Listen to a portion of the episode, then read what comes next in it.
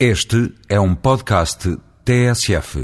Quando se trata de comentar o estado da nação, os portugueses assumem, como é geralmente reconhecido, uma atitude bipolar, ou seja, oscilam entre um otimismo excessivo e um pessimismo extremo, com tendência para se fixarem quase obsessivamente nesta última alternativa. Os comentários com que somos confrontados no dia a dia, quer nas nossas conversas de rotina, quer na relação que vamos mantendo com os média, tendem a pintar o país com as cores mais negras que encontramos na nossa paleta de humores.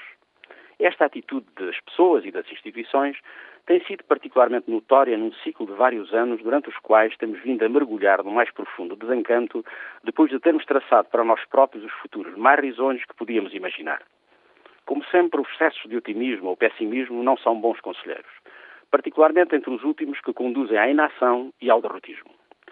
Nas visitas a empresas que, por força da nossa atividade profissional, somos levados a fazer no país mais ou menos profundo, temos tido a satisfação de nos encontrarmos face a face com casos de sucesso.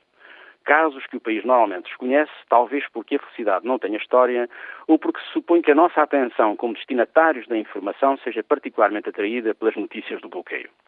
Nestas ocasiões, e são bastantes, felizmente, temos comentado com responsáveis pelas empresas ou projetos que os opinion makers que prevalecem em Portugal desconhecem de um modo geral estes casos de sucesso pela sua qualidade, ultrapassam as fronteiras do país para vencer no mercado global. Vem isto a propósito do lançamento durante esta semana de um livro intitulado Tecnologia e Educação, Formação nas Empresas Portuguesas, 35 casos de referência, da autoria do engenheiro Luís Moura Vicente. Livro lançado por ocasião do segundo Fórum de Capital Humano, iniciativa da Associação Industrial Portuguesa.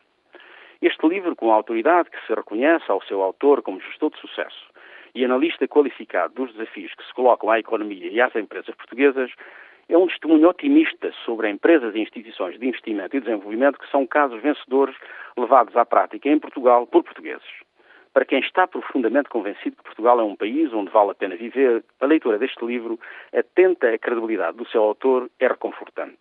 Podermos perguntar quais são os fatores que estão na base de tais casos vencedores. Socorrendo-nos da síntese feita por um dos apresentadores do livro, a jornalista Luísa Rego, enumeramos alguns desses fatores.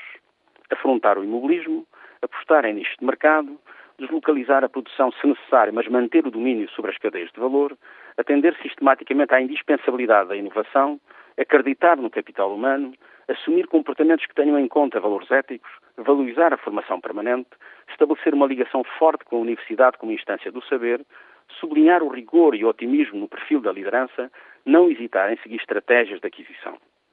Será que estes fatores estão suficientemente disseminados no nosso tecido empresarial?